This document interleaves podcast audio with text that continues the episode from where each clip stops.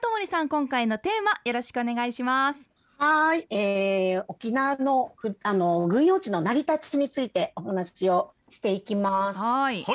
はい。まあ、沖縄の不動産の一番の特徴といえば、まあ、軍用地という存在ですね。そうですよね。うん、で、最近では、まあ、投資商品としても全国から注目されているんですよ。へえ。そうで、まあ、なんで注目されているかっていうと、まあ、あの軍用治療って毎年治療が上がるんですね必ず。必ず上がるんですか？はい、はいはい、上がります。大体1%から1%前後から2%以内ぐらいなんですけれども。であとまあ借り主が国日本国になりますよね、はい、なので貸し倒れっていうのがないので超ローリスクっていうところ、うんうん、はい、で次のが一番大きいんですけれども、まあ、相続税対策に非常に有効だっていうことがあるんですよ。えー、そうなんですか？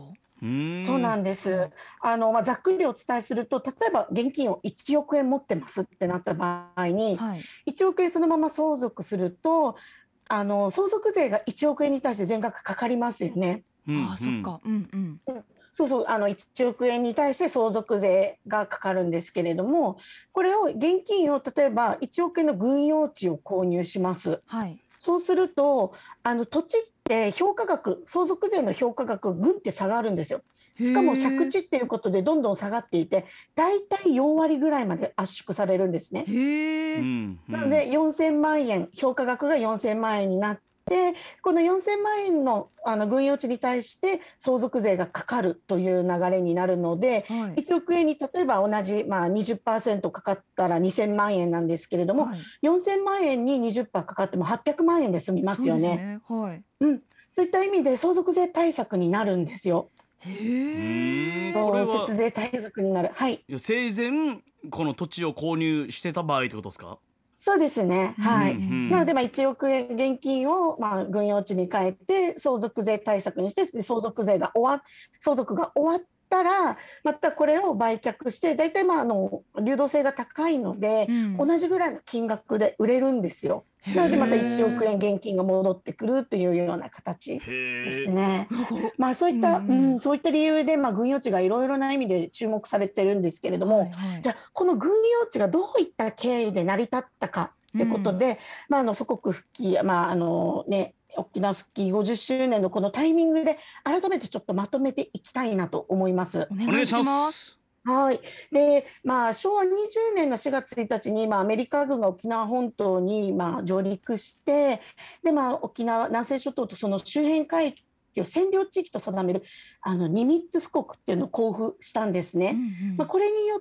て、まあ、あの、米軍は沖縄の、まあ、住民を一定の地区に設置した捕虜収容所に強制収容してるんですよ。はいでその間に沖縄全域を直接支配下に置いて、うん、まあ、いわゆる軍用地として囲い込んで基地の建設を進めていったんですね。うんうん、なので県民を全部一旦収容所に置いて、まあ、誰もいなくなった土地を自分たちの,、まああの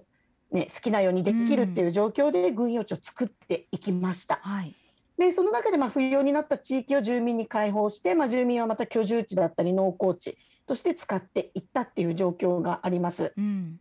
はい、でまあ、昭和20年の6月に沖縄戦が事実上終了して、まあ、沖縄をはじめ、まあ、日本もですね米軍の統治下に置かれるんですけれども、はい、まあ、昭和24年にまた朝鮮戦争などが起こ、えーと、勃発してアメリカにとって沖縄の米軍基地っていうのがすごく重要だっていうふうな認識が高まったんですね。うんうん、なので最初に軍用地として取られた土地以外にもどんどんどんどん新しく土地をまあ軍用地に変えていこうということで、はい、基地建設が加速していきました。うんうんでこの頃なんとこの軍用地に対して借地契約どころか治療すら払われてなかったんですよ。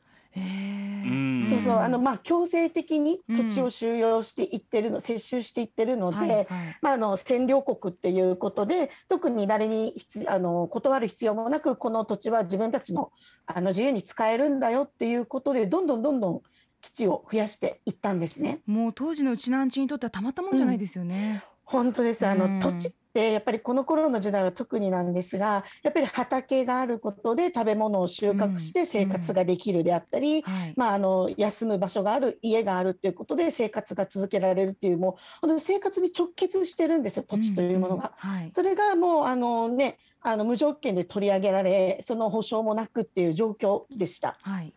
はい、うんひどいですうね。ん。そうなんですよ。でこれでまあ昭和27年の4月28日日本がまあ独立国として主権回復して、まあ、沖縄はまた本土から分断されて米国の施政下に置かれましたよね。うんうんうん、ただこの状況だと、まあ、占領地状態から実は脱却したということで軍用地をまあ無償で利用できるっていう法的根拠を失われたんですよ。はいはい。うん、なので、ちょっとこの状況じゃ、あのまあ、無料、無料、無償で、まあ、契約もなく、勝手に土地を使うのはまずいぞっていうことで、まあ、米軍側も沖縄の土地を軍用地として、まあ、所有者と契約するっていう必要性があったり、あとまたは強制的に使用できる法的な措置っていうのが必要になったんですね。はい。うんうんここでやっとなんですけれども、で、まあ、あの米軍側が、まあ、いろいろな、まあ、あのあの法律とかうんうん。を作っていったんですけれども、はい。なかなかですね、新しくあの基地をけあの作るときに関しては、この法律を適用できるんですけれども、すで、にあの軍用地として提供している土地に関しては、やはりなかなか軍用、あの地主さんがなかなか、あの了承せず進まなかったんですね。うんはいはい。でこれずっとそういう状況が続いていろんなあの施策を出したんですけれどもなかなかそれが進まなくうんでもうこういう状況にもああの米軍側が握りてしまって、はいはいもう強制的に使えるような形にしますってことにしちゃったんですね。ああ、うんそうなんですよでそれと前後してあの銃剣とブルトーザーというふうに言われている、はいはい。うん。またあの那覇市アジャメカルあと宜野湾市諫浜イエソンうん。を、まあ、武力あの武装兵の力によって強制的に新規に都市接種を行って、はい。でもこのめ非常にもう流血の状況にもなったっていうもう非常に、うん。強い反対闘争を繰り返してでもうこれでまあ島ぐるみ闘争に進んでいったっていう状況になっていきます。はい。うんうん。はいでまあ、この中でですねやはりまあこの状況がどうしてももうあまりにもあの県民の反対も大きかったっていうことでで、まあ、県民側もあのアメリカの方に行ってこの状況をどうにかしてくれっていうことでいろいろ訴えていったんですね。うんうんまあ、それがちょっとあのいろいろ省略しますけれども、はい。まあ、控訴して、まあ、沖縄の土地をしゅあの使用する際にはしっかり契約を結ぶであったり、うん。あと、まあ、しっかり治療も払うっていうことだったり、地代の評価もうん正当に行うっていう形で、しっかり制度的な確立が図られました。はあうんはい。うん。でその後、まあ昭和47年に沖縄返還っていうことで、まあ、日本に戻ったんですけれども、まあ、米軍基地は維持、まあ、軍事機能が低下しないようにということと、うんうん。再編成の費用は、まあ、日本側が負担し軍事機能を維持するための支支出もすべて日本が肩代わりするというようなうん。状況になっていきました。うんすみません、ちょっと省略しちゃったんですけれども、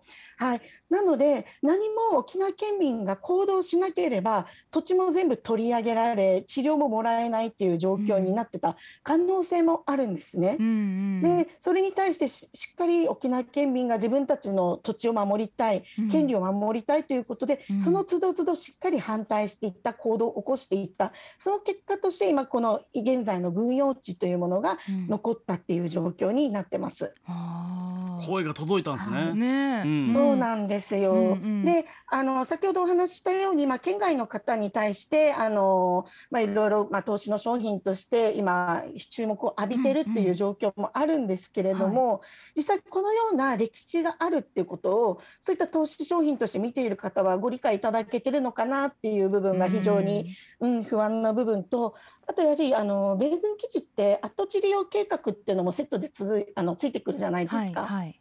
であの、まあ、沖縄に住んでいる方であれば跡地利用計画も、まあ、公共の福祉というかみんなあの公共の利益になるようにという形で、まあ、計画に対していろいろ意見もできるんですけれども県外とか海外に住んでいる方、投資商品として見ている方にとってはやはり自分たちの利益が優先されてしまいがちなので、そういった公共の利益に対して、なんかいろいろな、まあ、ハードルになるのではないのかなっていうところで、私はまあ一つちょっと不安を感じている状況ですね。なるほど。なんかお得なね、はい、情報として捉えてほしくないっていうのは。やっぱり感じますよね。ようん、リアルにじゃあもう返還になりますとかなったら、うん、そういう話題になりそうですね。じゃあ、ね、普天間基地がもう本当に返還になりますってなったとして、何パーセントが県民の所有している土地があるのかとか。そうなんです。うん、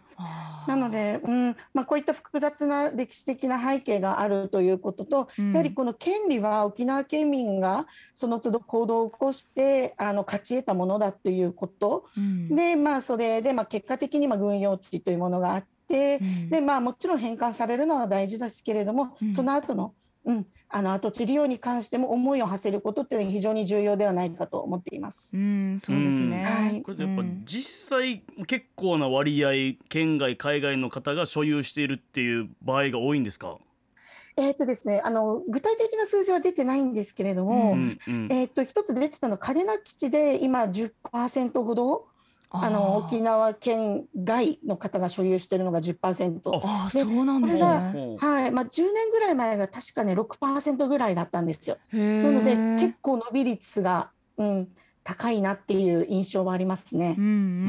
ん、はい。なるほどね。うん、あのツイッター上で天野ケビン達也さん、はい、沖縄の CM での軍用地取引ってどういうことって思っていたけれど相続税回避策として使えるんだ、かっこ勉強。そうなんですよ。なのでただ、まあ、もちろんそういった商品としての魅力的な部分もあるんですけれども、うんうん、やはりその後のことも考えて、まあ、あの手放すなとは言わないんですけれども、うんうん、まあ、買う側売る側もしっかりこのことを理解した上で、まあ、慎重に判断してもらいたいなっていうところがありますね。そうですね。この島ぐるみ闘争とか私はあの学生時代のところに勉強して、はい、まあ、こういう歴史をね、積み重ねて今の沖縄があるんだなってことを感じてたんですけれども、うんでも先ほどのあのともりさんの話で土地っていうのは畑とか家とかがあってね生活に直結した場所っていうのが戦争でもう荒れ果てた土地になってそれが強制的に接収されてっていう、そういうこの負の記憶っていうのもやっぱり刻まれてる地域だと思うんですよね。はい、やっぱそういう地域を今どういう状況にあるのかっていうのをそういったこの、どういうふうなお金の流れが生まれてるのかっていうのを学ぶことも大事だと思うんですけど、どうやってこの土地の人がそういったこの土地を守ってきたのかっていう思いをね、はい、この思いを馳せることも大事なんだなっていうことをね改めて感じましたね。うん、ね、確かに、うん、なんかよくお笑いのネタとかでも軍用地っていうワードを使われたりして、言ったら受けたりするんですよ。なんか。わかります。うん、でまあいやもう軍用地イコール、まあ儲かるものみたいなイメージがあるじゃないですか。で、まあそれで一般的なんですけど確かに歴史を見てみるとそういうことがあるんだなっていうのは改めて気づかされましたね。うん、そうですね。できればですねやはりあの、まあ、売買を規制するっていうのもなかなか難しいとは思うんですけれども、うんうん、せめて、まあ、例えば県内に住民票を所有している方に限るというような何かそういったなんか制限があるといいなと個人的には思ってます。あそういうことですね。この、うん、土地を購入する際の、まあ、制限として。そうですね。はいうんうん、地位冷やみ勝ち首里城さんです。自分たちのものだと声を上げたからこその基地なんです。ってその軍用地ってことですね、はい、知らなかったです、はい、だからこそ公共の利益としての跡地利用としてみんなで行き来できる場所になってほしいですね。とコメントが寄せられていますはい、うん本当にこう改めて私たちの生活のすぐそばにある軍用地というものを、はい、まあ、改めて考える機会になったというか本当に勉強になることが多い回でした。うん、よかったです。はい、ということでともりまゆみのライフマネー今日は沖縄の軍用地の成り立ちについてでした。ありがとうございました。ありがとうございました。アップのポッドキャスト最後までお聞きいただきありがとうございました。生放送は平日朝7時から。FM921 AM738 RBC アイラジオ。県外からはラジコでお楽しみください